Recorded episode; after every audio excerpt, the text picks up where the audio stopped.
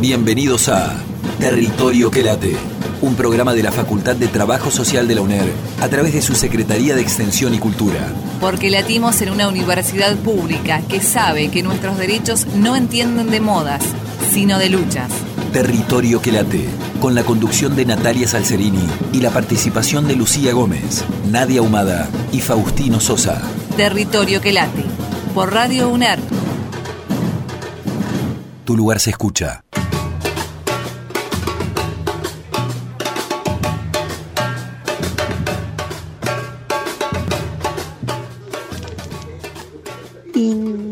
La pandemia lo que me pasó que, bueno, un poco de temor de, de enfermarme. Por eso me cuidé mucho.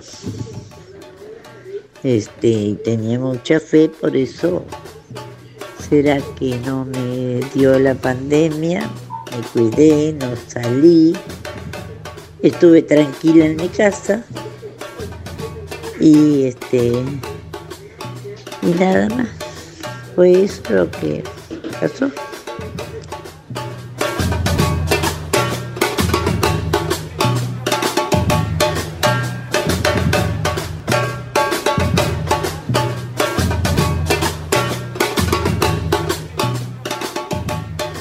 ¿Qué te pasó? ¿O qué sentiste en la pandemia? ¿Qué cosas aprendiste en la vida? ¿Y qué te gustaría decirle a las generaciones que vienen? Eso es lo que escuchábamos en nuestro buzón de voces. Yo, eh, la verdad, eh, me asusté un poco, pero cuando me dijeron que tenía que vacunarme, fui, me vacuné y salió todo bien. Yo, no por mí, sino por mi familia, para cuidar, como decían. Yo me cuido, te cuido a vos, vos me cuidas a mí. Entonces, eso fue la, la idea mía de vacunarme y gracias a Dios me siento bien y ya estoy bien. Tengo 77 años. Bailo tango.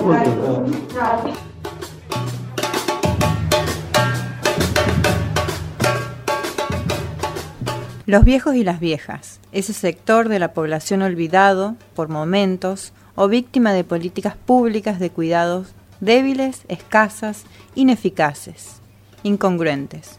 En estos últimos casi dos años, resulta imposible no reflexionar acerca de la vejez atravesada por la pandemia. Fue el sector que más corrió el riesgo durante la emergencia sanitaria por el COVID-19 al que no se le permitió salirse ni un poquito de la raya, en los cuidados en torno al aislamiento. Pero, al que más se lo cuidó, vejez e ingresos, una jubilación mínima que no parecería hacer honor a una justicia tributaria y de derechos humanos de las personas mayores. Si a esto le sumamos la cuestión de género, las mujeres son a quienes el resultado les da negativo son el sector más excluido porque gran parte de ellas no ha tenido trabajo reconocido formalmente. Las típicas tareas de cuidados familiares y del hogar. Acá paréntesis, porque actualmente se ha incluido una política a nivel nacional de reconocimiento de estas tareas de cuidados para sus hijos, que es incorporada a la fórmula de haberes jubilatorio, como para darnos una bocanada de aire fresco y soltar un aliviado suspiro. Y si a esto de los ingresos y el género le sumamos los colectivos de las diversidades y la discapacidad, bueno, sin duda, son preguntas provocadoras que llevan a otras y esas otras a otras. A nivel objetivo, crece la población envejecida. Según la OMS, para el 2030 en el mundo, las personas con más de 70 años habrían aumentado un 56%, consecuencia del aumento de la esperanza de vida.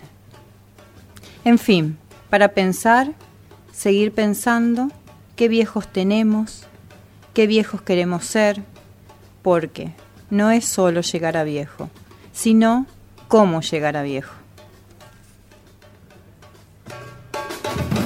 En territorio que late, motorizamos la acción. Preguntar, interpelar y generar. Latimos en el saber colectivo. Porque la única forma de latir es en comunidad. Territorio que late. Por Radio UNER. Tu lugar se escucha. Bienvenidas, bienvenidos, bienvenides a este programa con el cual damos inicio a una temática que parece que nos incomoda a más de una. Damos comienzo, en este territorio que late, a nuestro programa de vejez. La voz que escuchábamos en la editorial era la de Lorena Puntín. Ella es licenciada en Ciencias Políticas de la Facultad de Trabajo Social y nos estuvo acompañando con ese lujazo de editorial. Hoy les vamos a dar la palabra a los adultos mayores, a esos que tantas veces los dejamos olvidados, a esos que por algún suceso de la vida nos olvidamos de consultar o hacemos la vista gorda. Escuchábamos en el buzón de voces a los protagonistas, contándonos un poco cómo se sintieron durante la pandemia, pero sobre todo también escuchábamos qué les gustaría compartir con las nuevas generaciones. Y algunos adultos nos decían esto al respecto. Y lo que aprendí en la vida, y aprendí muchas cosas, y todavía quedan cosas para aprender porque nunca se termina de aprender aprendí que había que ser, respetar y, ser hacerse respetar. Y este y hacer todo lo que uno pueda aprender a hacer este de trabajo de, de cosas de manualidades de de comida, de todo lo que uno pueda aprender, aprenderlo porque siempre se necesita. Y, y aprender a hacerse las cosas, que es lo mejor, y no estar a, que otros, ha tenido a que otros se las haga.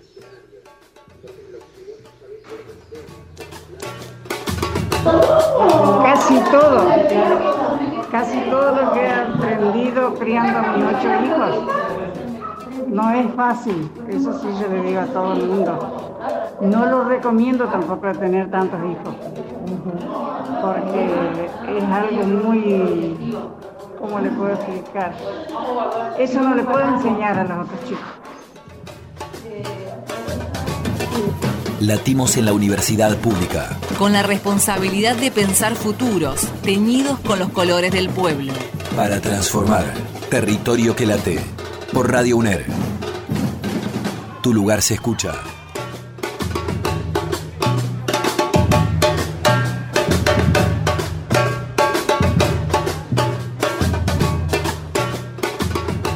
Esta vez la palabra autorizada viene de la voz de Karina Mesina, trabajadora social, especialista en gerontología, docente, y Anaí Alba, eh, ambas integrantes del proyecto de extensión Llegar a Viejo y de la acción de extensión en emergencia Vejeces en contexto de pandemia. ¿Cómo están, chicas? Hola, ¿qué tal? Gracias por la invitación. Bien, bienvenidas. Bueno, queríamos que nos cuenten un poquito eh, sobre todo esta acción eh, en emergencia, de esta convocatoria eh, que salió durante la pandemia. ¿De qué trató? Sabemos que tiene que ver con potenciar las redes, el cuidado, ¿no? Como que el eje fue el cuidado. Pero bueno, cuéntanos un poquito de qué fue esta acción de extensión. Bueno, la, acción fundamentalmente lo que buscaba era aportar al fortalecimiento de algún modo de, las redes de apoyo, tanto social, eh, que, estaban en el territorio de, de Bajada Grande. Es un territorio que nosotros venimos trabajando hace mucho. Eh, aparte de ser nuestro territorio laboral, porque trabajamos las dos eh, como trabajadoras sociales en el Centro Regional de Referencia Gerardo Domac, y que tendía a aportar a, no solo a fortalecer redes, sino también a acercarnos a la población de, viejos y viejas del territorio, eh, en pos de, ver estas redes, si estaban activadas realmente estas redes de apoyo y sostén que se pusieron tan en, acto en la pandemia, sobre todo con lo que fueron las primeras medidas de, aislamiento y donde se tendía a creer que todos los viejos y viejas eh, estaban totalmente contenidos, acompañados y demás. Pero bueno, eh, si algo nos mostró esta acción de extensión es que fundamentalmente eh, había sectores del territorio que, que seguían sin poder llegar las distintas ayudas tanto del Estado, de los vecinos, de las redes y demás. Bueno, digamos, como sabemos, digamos, Bajada Grande es una comunidad muy grande, eh, donde, bueno, hay viejos, niños, adolescentes, variados, pero bueno, identificamos varios viejos. Nosotros actualmente trabajamos en un grupo, eh, grupo eh, de la tercera edad Renacer con Esperanza, y bueno, ese, ese grupo de viejos estaba contenido, digamos. Entonces, ¿qué estrategia nos dimos para poder llegar a los otros viejos, digamos, a los que no estaban en el grupo? Bueno, uno de, digamos, de las estrategias que nos dimos fue buscar, digamos, el tema de la vacunación, así que pudimos dialogar con las enfermeras, digamos, del área, entonces ahí nos sirvió, digamos, esa información eh, de la vacunación antigripal. Y ahí, bueno, también teníamos como que algunos datos, y entonces como que en base a eso eh, pudimos hacer unos recorridos, pero también como Bajada Grande hay varios merenderos, eh, el, equipo, digamos, de trabajo que éramos yo, Karina y las estudiantes, digamos, eh, de trabajo social, eh, nos acercamos a las diferentes referentes de los merenderos y pudimos ahí establecer un diálogo. Y bueno, a lo primero, digamos, no identificaban ningún viejo en la zona que buscaba la comida, pero bueno, después en estos diálogos que nosotros pudimos establecer con ella, lo pudieron ver y se, también se pudieron dar estrategias de llegada a esos viejos, digamos, ahí en el territorio. Sí, creo que lo más interesante que aportó, aportó la acción de extensión, en principio la presencia de la universidad en el territorio en un momento, como fue el primer momento, que era de total aislamiento, es decir, donde incluso los mismos merenderos tuvieron serias limitaciones al comienzo para poder sostener su labor diaria que cumplen una tarea importante en el territorio. Eh, por eso, en principio, destacar sí que la, universidad y nuestra facultad en particular decidió poner ahí también el pie en territorio, llegando a distintos grupos poblacionales que estaban viviendo de diferente manera este proceso de, pandemia. ¿no? Y en segundo lugar, nos parece bueno que a, a las actividades que nosotros nos habíamos propuesto en principio, lo que nos demostró el poner más pie en el territorio, es decir, con con, este grupo que conformamos a partir de, nuestros tránsitos, pero también de nuestro interés de, aportar algo en pandemia, es decir, eh, tuvo que ver en esto que dice Ana de los merenderos, porque bueno, eh, se dio un trabajo muy interesante con ellos porque al principio tendían como a no identificar población vieja en el territorio, decir, no, no, no, no, sé si hay, no sé, es decir, bueno, y el proyecto, eh, de alguna manera, el, de empezar a trabajar con esto empezó a visibilizarlo, que es todo un tema, es decir, el poder visibilizar a la vejez como parte de nuestros territorios eh, y a ponerlos en agenda. Entonces empezaron a armar con ellos distintas estrategias, en que sean incluidos eh, no solo en el acercamiento de la vianda de comida y demás, porque encima son, eran viejos que estaban sumamente desprotegidos, sin redes de apoyo y sostén, eh, y con serias dificultades para satisfacer las necesidades básicas. En esto en, su experiencia, en su andar y, con, este, con esta última acción, algunas las nombraste, pero ¿qué creen ustedes que la pandemia em, vino a poner de manifiesto, puso sobre la mesa em, referido a esta población, ¿no? A, los viejos y a las viejas de, nuestra sociedad? ¿Qué, qué temas, qué vino a visibilizar la pandemia? Visibilizó muchísimos temas en relación a la vejez. Una, el tema de, bueno, de, los estereotipos e imágenes negativas hacia la vejez, porque la pandemia si algo hizo fue igualarlos a todos sin poder problematizar, es decir, con la sola edad eras persona de riesgo, es decir, acá vino a mostrarnos, es decir, bueno, también esta idea de, de qué entendemos por proceso de envejecimiento, por distintas vejeces, eh, el tema de los cuidados puso mucho en agenda, es decir, el cuidado en decir, y, cómo las personas mayores, muchas de ellas, es decir, pueden hacerse cargo también de sus autocuidados. Esto también es decir, porque es una imagen negativa de que se tiende a invisibilizar el rol protagónico que tienen muchas de nuestras personas mayores, la gran mayoría, es decir, eh, el tema de los cuidados, quién se iba a hacerse cargo de esos cuidados, eh, a qué nos referimos con, autocuidado, Eh, también el tema de la infantilización de la vejez, que parece que nada pueden decidir, no pueden decidir sobre sus propias vidas, no pueden decidir de qué actividades participar y qué no, cómo satisfacer determinadas necesidades, qué estrategias despliegan y demás. Y en esto centralmente lo que visibilizó aún más, pero lo visibilizó en todos los sectores y en la vejez también, el tema de las amplias desigualdades, que en contexto de pandemia se pusieron mucho más en evidencia donde el cuidarse no era igual para todos y no tenían las mismas posibilidades, donde el quedarte en casa no era igual para todos, eh, y sobre todo, bueno, en estas vejeces que nosotros trabajamos tanto acá desde nuestra facultad hace ya muchísimos años, en contextos de pobreza, que nosotros siempre decimos, a la ya desfavorable en nuestro mundo eh, eh, que exalta la juventud y demás, desfavorable muchas veces condiciones que se le da al envejecer, se le suma envejecer en contextos de pobreza. Eh, que tienen que acarrear un sinnúmero de dificultades y no acceso, eh, que el Estado debe pensar cómo poder garantizar esto, porque si no se da una amplia vulneración de derechos de todo tipo, en estas veces en contextos de pobreza. Por eso para la gente que, no sabe o que no lo ha escuchado, eh, me parece que refiere un poco a esto, porque se habla de vejeces en plural y no en singular, ¿no? Como que no hay una sola forma de envejecer, no hay una sola forma de llegar a vieja o a viejo. Sí, y también esto de, también de pensar las vejeces trans, también esto de la, vulnerabilidad social que se encuentran también, esto la falta de, política pública, digamos, que pueda eh, acompañar a esas vejeces también que, bueno, que en la zona estamos acompañando y se dificulta en esto, digamos, en relación a, un montón de derechos vulnerados y, bueno, también esto, cómo una política pública puede acompañar eh, desde lo singular, desde lo colectivo, a, esta población también. Y también me parece importante eh, destacar el rol de las mujeres, de los merenderos, que fueron quienes le pusieron el cuerpo. Eh, en este contexto de pandemia, digamos, y también esto de, la vulnerabilidad social eh, de estos viejos, digamos, de que sin redes, sin acceso a las nuevas tecnologías, porque también esto del quedate en casa, bueno, sí, quédate en casa para algunos, digamos, para otros no, que tenían que seguir trabajando, nos encontramos con viejos que siguen cobrando la ley 4035, que era, bueno, también esto en relación a lo económico, súper precario, digamos, entonces como que también falta eh, seguir, digamos, fortaleciendo la política pública para acompañar, digamos, eh, este, estas vejeces, digamos, que, no tienen acceso a un montón de derechos que, creo que hay que dar la discusión para, para poder mejorar, digamos.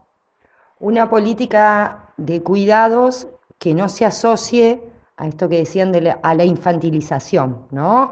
Em, pensar los cuidados desde todos los aspectos para nuestras viejas y nuestros viejos.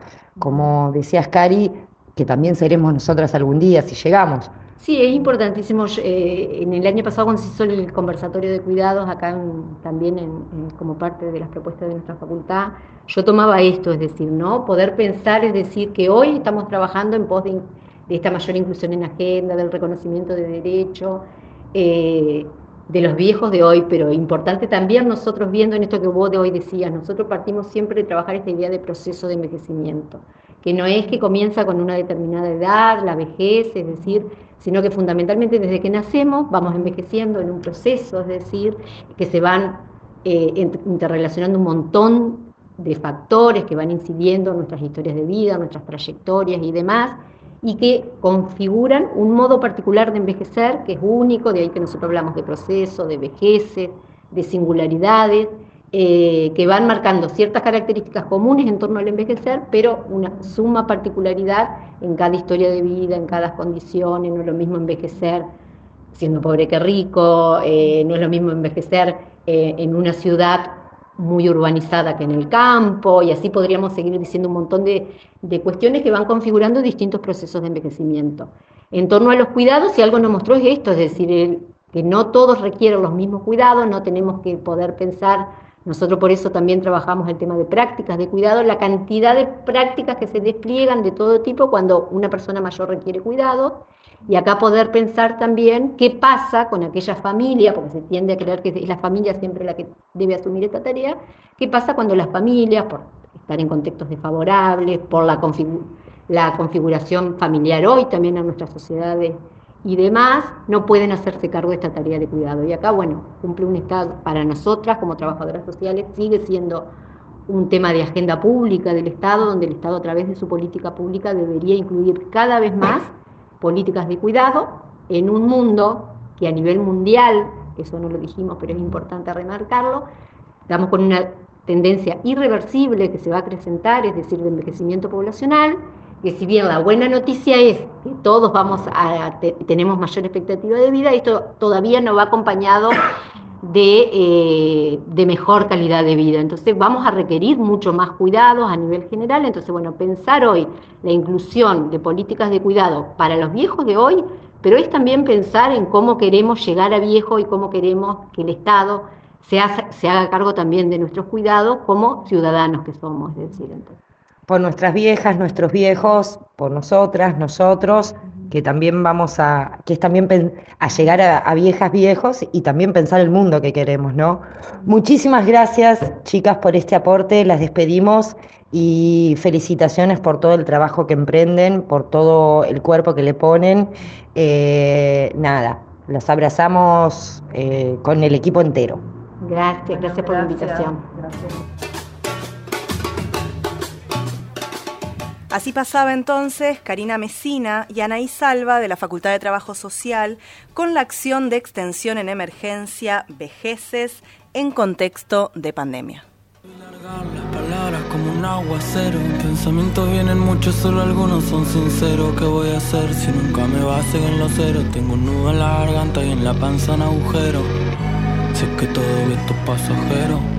La agonía del enfermo, el amor en el verano, su calor en el invierno. Pero la veo y caigo en la trampa de sentir que hay algo eterno. ¿Cómo estás? Yo contesto que no sé llorar, por eso dibujo lágrimas. Ya se humedeció toda la página, así que imagina, al menos no soy una máquina. ¿Será que no quiero que esto muera y que se olviden de mí? Si te soy sincero, ¿será que no quiero darme cuenta que lo que le creí? No era tan sincero. Mira mamá, estoy arriba y te juro que no hay nada más que la vida. Mira acá, estoy arriba y te juro que no hay nada más que la vida. Mira mamá, estoy arriba y te juro que no hay nada más que la vida. Mira mamá, estoy arriba y te juro que no hay nada más si quiero irme cuando no puedo pisar firme en el mismo lugar que antes. Pero todo es un instante y escapar no sirve. Para buscar ser libre nunca se hace tarde. Y ahora entendí que no todo está bien, pero está bien así. Una temporada de poner énfasis en entender el lado oscuro de este éxtasis. Y no que sea frágil tengo la nostalgia con el sí muy fácil. Sé que es difícil estar al lado mío. Le da náuseas el bien de lo que vivo. Te preguntaba por qué estando mojado me río. Es que me empapa este rocío compuesto por recuerdos de crío. Un banco rimando con frío, amando lo mío, tomando y tentando el olvido. Y ahora dudo si eso tuyo era amor de verdad. O buscabas un muñeco para mostrar no funcionó conmigo. No soy un placebo diseñado para engañar tu vacío. ¿Será que no quiero que esto muera y que se olviden de mí? Si te soy sincero, ¿será que no quiero darme cuenta que lo que le creí no era tan sincero? Mira mamá, estoy arriba y te juro que no hay nada más que la vida. Mira acá, estoy arriba y te juro que no hay nada más que la vida. Mira mamá, estoy arriba y te juro que no hay nada más que la vida. Mira mamá, estoy arriba y te juro que no hay nada más. Mira mamá, estoy arriba y te juro que no hay nada más que la vida. Mira mamá, estoy arriba y te juro que no hay nada más. Latimos en el encuentro y el diálogo de saberes para que nos haga incómodamente mejores. En plural y rechazando las desigualdades y los privilegios. Territorio que late. Por Radio UNER. Tu lugar se escucha. En este territorio que late estuvimos haciendo algunas visitas y en este caso estuvimos con la gente del taller de estimulación cognitiva y corporal para adultos mayores del Hospital de Día Arturo Ilia, que eh, está ubicado en el barrio Paraná Quinto de la ciudad de Paraná y esto nos contaban. Bueno, estamos con eh, Onelda, Liliana, María Alicia, Marta, Yolanda, Melisa, Rebeca, Agostina y Laura. ¿Cómo están? Bien, todo bien, gracias a Dios, hermoso día. Bueno, queríamos preguntarles que nos cuenten un poquito qué hacen en este taller, de qué se trata en principio, de qué se trata este taller, que, eh, este espacio que, están creando. Eh, bueno, se trata de la, para reactivar la memoria, eh, las chicas nos dan ejercicios, nos hacen ejercitaciones para la memoria, nos hacen juegos, así que la verdad que nos sentimos muy protegidas, muy mimadas, nos miman mucho. Por acá. Y nos sentimos, sí, realmente acompañadas y nos eh, han activado eh, compartimos con las chicas eh, también vivencias que nos ayudan. Esto nos ayuda muchísimo. ¿Qué ha significado, o si yo les pregunto qué, qué las motiva a seguir viniendo, qué, qué, es lo que más rescatan? Bueno, a mí me ha ayudado muchísimo el asunto de, de escribir, que siempre como hablo, al diablo escribo para el diablo. Entonces me ha ayudado muchísimo a todas esas cosas, me están enseñando. Y eso que no me acuerdo nada, y yo con esto, ella con una sola vez, con una sola vez que ella me, me enseña, ya como que enseguida eh, este, engancho. Pero me cuesta un montón. Por eso vengo para, para por, por lo menos este, hacer otras cosas, actividades que no sea de la casa. Bien. nosotros. Qué bueno. Y, y, les pregunto, ¿qué les pasó en, en, la pandemia? ¿Cómo vivieron esto de que sean algunos encuentros virtuales? ¿Qué les pasó con la virtualidad? A ustedes, a cada una. Yo lo veía a las horas que llegue el jueves para estar con las chicas. sí, lindo, porque, o sea, teníamos una motivación, o sea, teníamos un compromiso ese día para estar con ellas y, y charlar y aparte eh, algunas que nos conocemos, este, compartir cosas, qué sé yo. ¿Les costó esto de, de, de, de la máquina en sí, de la virtualidad, del aparato, de entender o no? No, bueno, yo ya estaba acostumbrada, porque yo como gestiono siempre con, con la, en la parte virtual no tengo, pero no, no tuve muchos claro, problemas. Claro, pero, no fue el primer encuentro el primer, con, con el la primer encuentro, claro eh, siempre fue eh, que ayuda, ayuda muchísimo, colabora, eh, uno se siente acompañado, pero el problema está en que la parte presencial siempre es mucho mejor. y eso afectó mucho mentalmente a las personas. ¿Qué extrañaron cuando decís esto de la presencialidad? ¿no? Ustedes, ¿qué, qué cosas extrañaron cuando tuvimos que, que, bueno, que cuidarnos y esos días de aislamiento, pero después toda una sucesión de días que una había que cuidarse, ¿no? Que había que intentar un poco no salir. A veces se pudo, a veces no, depende de la realidad. Pero ¿qué, qué fue lo que más extrañaron? Bueno, yo el taller virtual no lo hice, porque, no sé, pienso que soy la mayor del grupo y si hay algo que me cuesta muchísimo es amigarme con la tecnología. Así que directamente no quise meterme en algo que no, no entendía.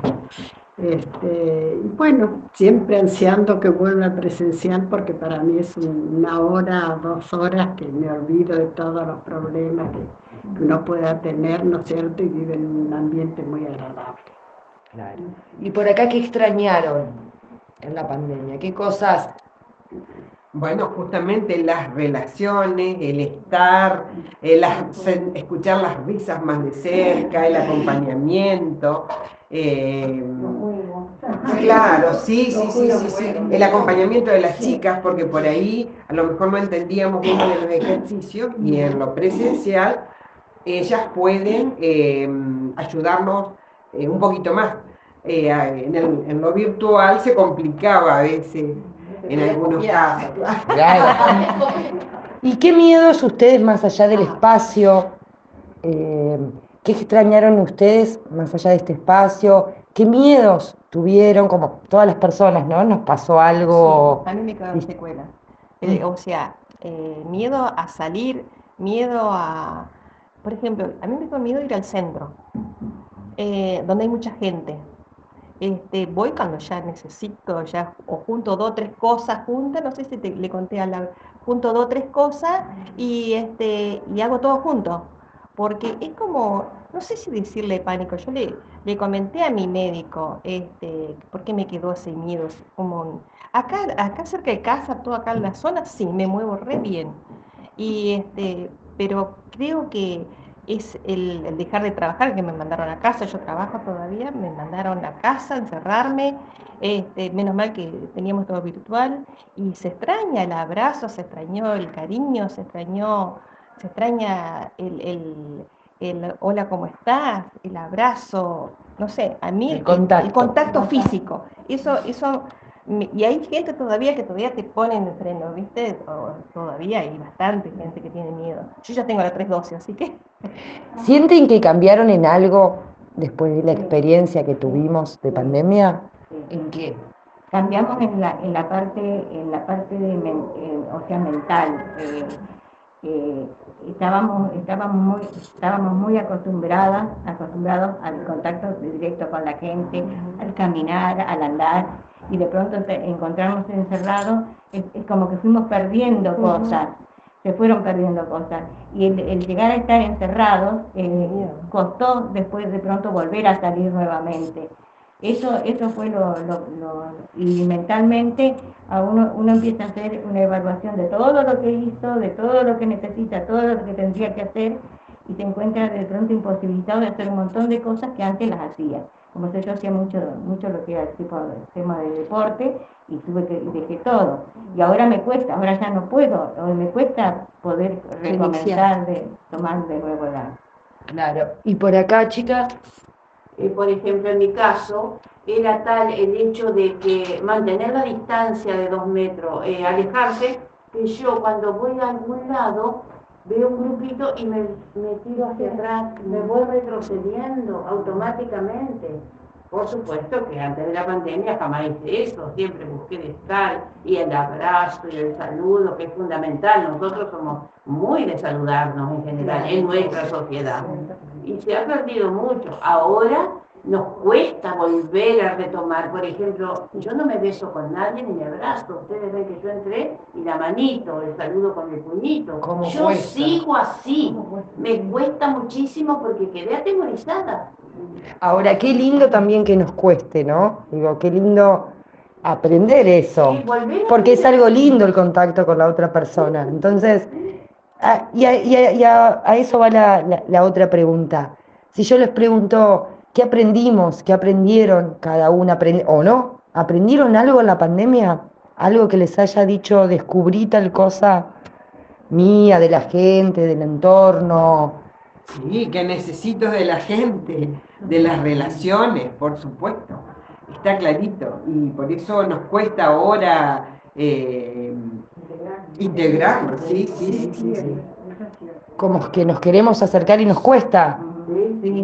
O no sabemos cómo nos van a recibir el, la persona contraria. Porque por ahí pones el puño y el otro te pone el, ah. cachete, o sea, no sabes qué hacer, Pero uno se disculpa, disculpame. Si haces así, todo es respetable. Se deben respetar las decisiones de los demás. Otros que quieren abrazar, no, yo todavía no. Y me tienen que respetar que yo estoy con el puñito. Es una cuestión de respeto del uno hacia el otro. Eso también fue un aprendizaje. Claro. El mirarnos diferente, ¿no? Los tiempos, eh, eh, un poco... ya poquito ir soltando, no ir aprendiendo nuevamente. Bien, chicas, nosotros les preguntábamos a la radio hoy, en nuestro buzón de voz, Em, una era esta, que también nos había pasado con la pandemia, a la gente, y otra estábamos preguntando qué cosas hemos aprendido en la vida y nos gustaría decirle a las generaciones que vienen, ¿no? Eh, quienes han vivido más tienen más experiencia, ¿no? Eh, distintas, diversas, muy diferentes, distintas vidas, em, distintas formas de transitarlas. Pero qué, qué, sí, sí, es muy amplia la pregunta, ¿no? Pero si una dice, bueno, una cosita chiquita que sí le dirías a las generaciones que vienen. Que estudien, que, que cuiden, que cuiden lo que es la naturaleza, el planeta, que lo cuiden, eh, que tomen todas las precauciones necesarias y lo principal es que estudien, porque la educación es la base de todo. Eh, yo tengo un dicho que era de mi padre que decía siempre, estudiar que es la única herencia que nadie te la va a robar. Un pedazo de pan bajo el brazo, decía mi papá. Los libros no muerden, decían nuestros padres. Los libros no muerden, los libros no muerden. ¿Por acá qué les dirían? Un ámbito de, de compañerismo. Libertad. Alegría. Ayuda. Esperanza. Amor. Compañerismo. Amor también. Compañerismo. Muchísimas, muchísimas gracias.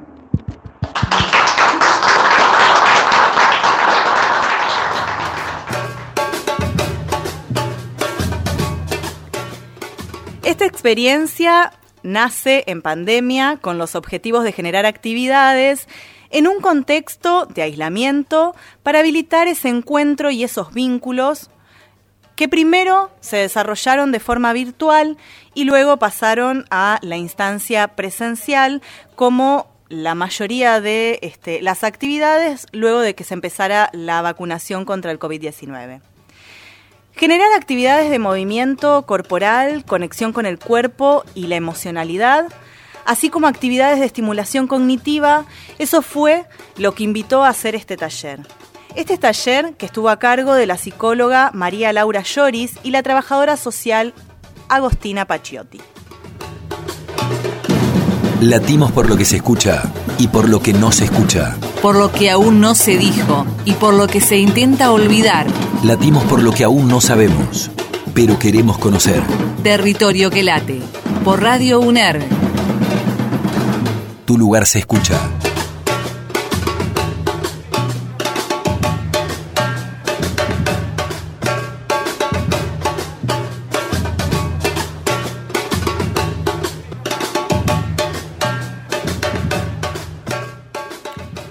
Como no puede faltar y no puede ser de otra manera, nuestro segmento donde vamos a estar recomendando hoy un excelente libro referido a nuestra temática, pero siempre de la mano de la biblioteca y el centro de documentación, alumna Silvia Waller de la Facultad de Trabajo Social, pero esta vez no de la mano de la Colo porque decidió abandonarnos un ratito nada más, va a estar a cargo de Melina Wagner, ella es estudiante avanzada de Trabajo Social. ¿Cómo estás, Melina? Te saludamos. Muy bien, muy bien. El libro que le traigo para compartirle se llama Envejecimiento y espacios grupales, apuestas y desafíos. Este libro es coordinado por Ludi María del Carmen y fue publicado en 2012 por la editorial Espacio. Pero este libro es una producción del proyecto de investigación que se titula Envejecimiento y vejez, espacios socioeducativos culturales en el proceso de envejecimiento de viejos y viejas de sectores de pobreza y empobrecientes de la ciudad de Paraná, un estudio de trabajo social. Este proyecto de investigación fue llevado a cabo entre los años 2008 y 2010. Eh, las autoras de este libro, que son María del Carmen Ludi, Karina Mesina, Yamina Joanas y María de los Ángeles Loizaga, todas tienen una amplia trayectoria en la temática, siendo la referente en la facultad María del Carmen Ludi, del cual eh, se desempeña en la facultad desde 1986 como docente de la cátedra.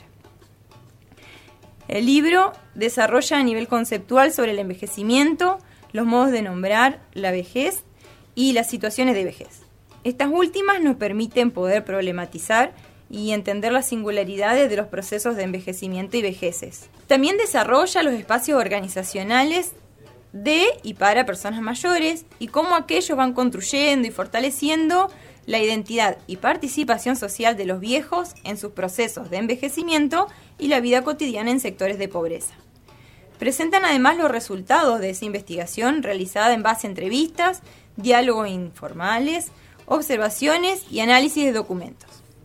Si bien este libro tiene un par de años, me parece importante poder leerlo hoy si se puede decir, saliendo de una pandemia, ya que nos permite desde una perspectiva crítica poner en valor la participación de los viejos en diferentes espacios, poder evaluar las diferentes aristas que los atraviesan para el desarrollo de los mismos, como por ejemplo, desde dónde se piensan, los recursos necesarios, entre otros, que bien lo detallan las autoras.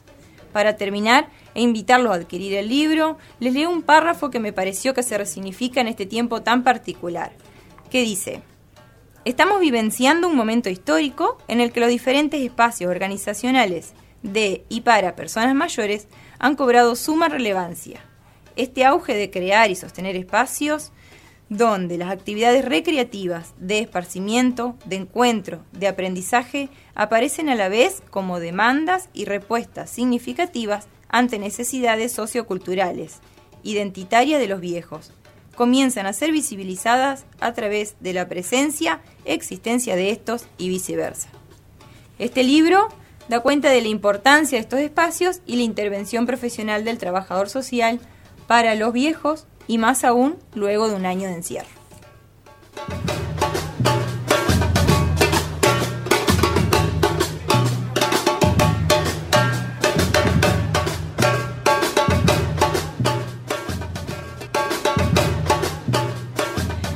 Nos vamos, no sin antes agradecerles el habernos acompañado y recordándoles que si se quieren comunicar con nosotros lo pueden hacer a través de nuestras redes sociales, buscándonos por Facebook como Facultad de Trabajo Social o en nuestro Instagram que nos buscan como FTS-UNER o nuestro email que es ariacultura.fts.uner.edu.ar.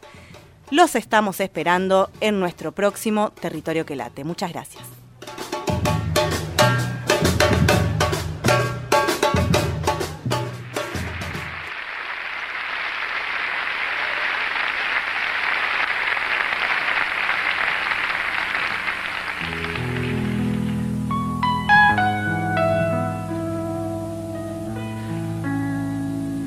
Este, este tiempo este tiempo y este mundo que nos tocó vivir,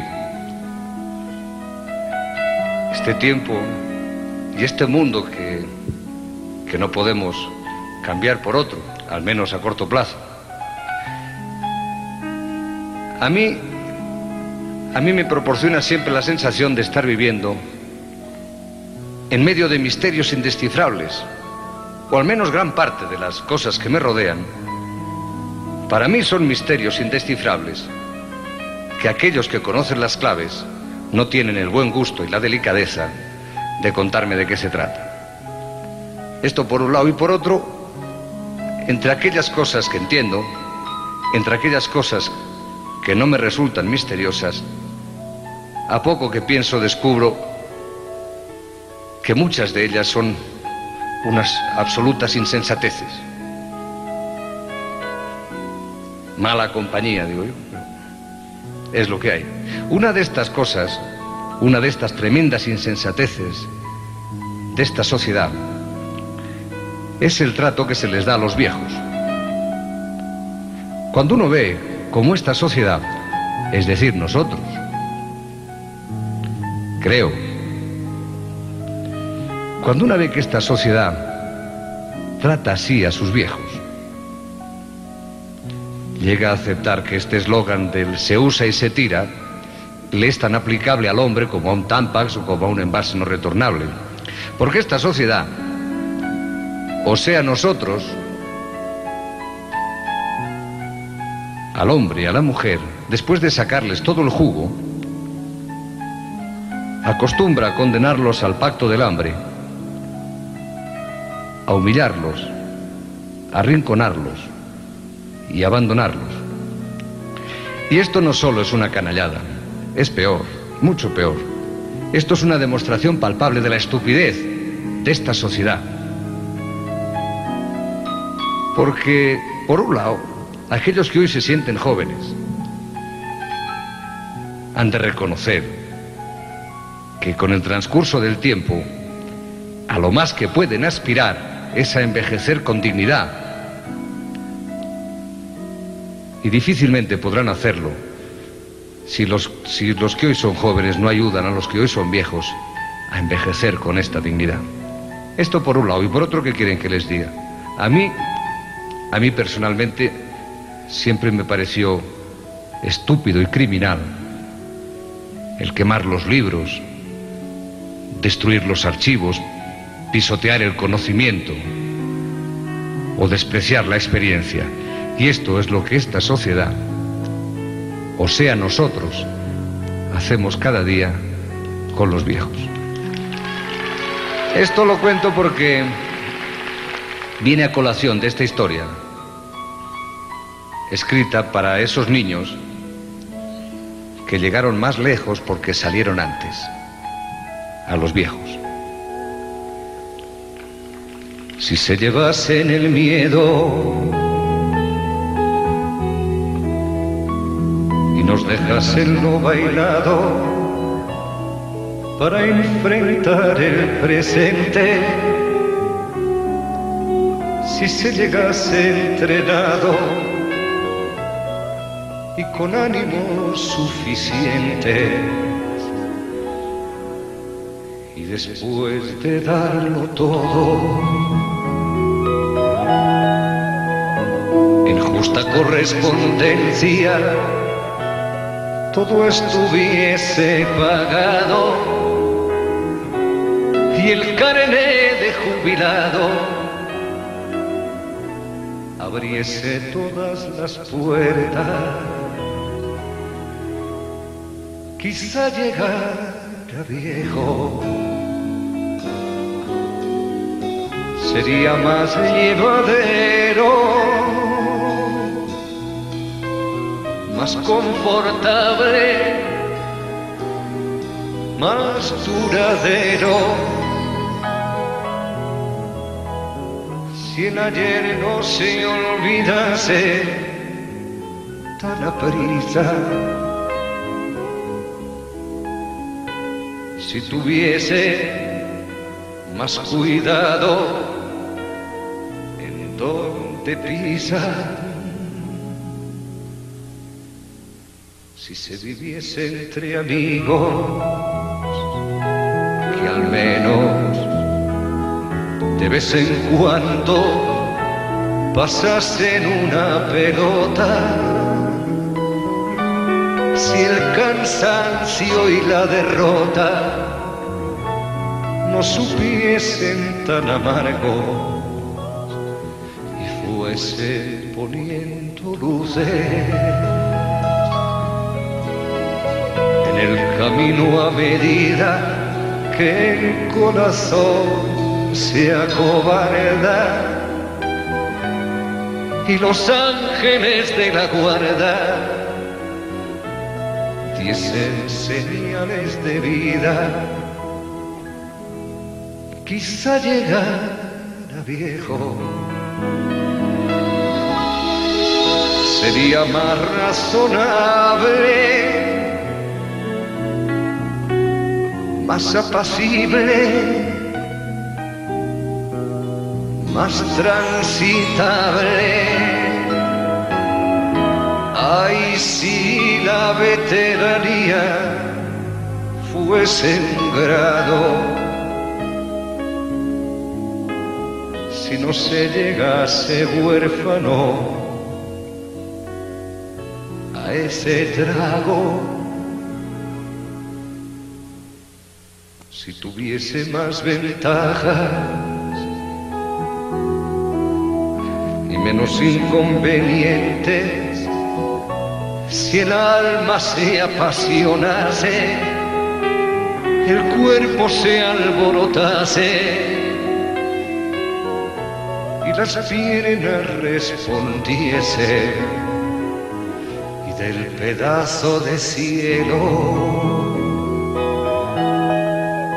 que reservan para cuando toca entregar el equipo repareciesen anticipos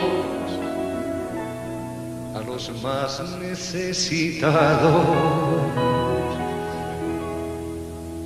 Quizá llegara viejo, sería todo un progreso buen remate, un final con beso. En lugar de arrinconarlos en la historia, convertidos en fantasmas con memoria. Si no estuviese tan oscuro, a la vuelta de la esquina, o simplemente si todos entendiésemos que todos llevamos un viejo encima.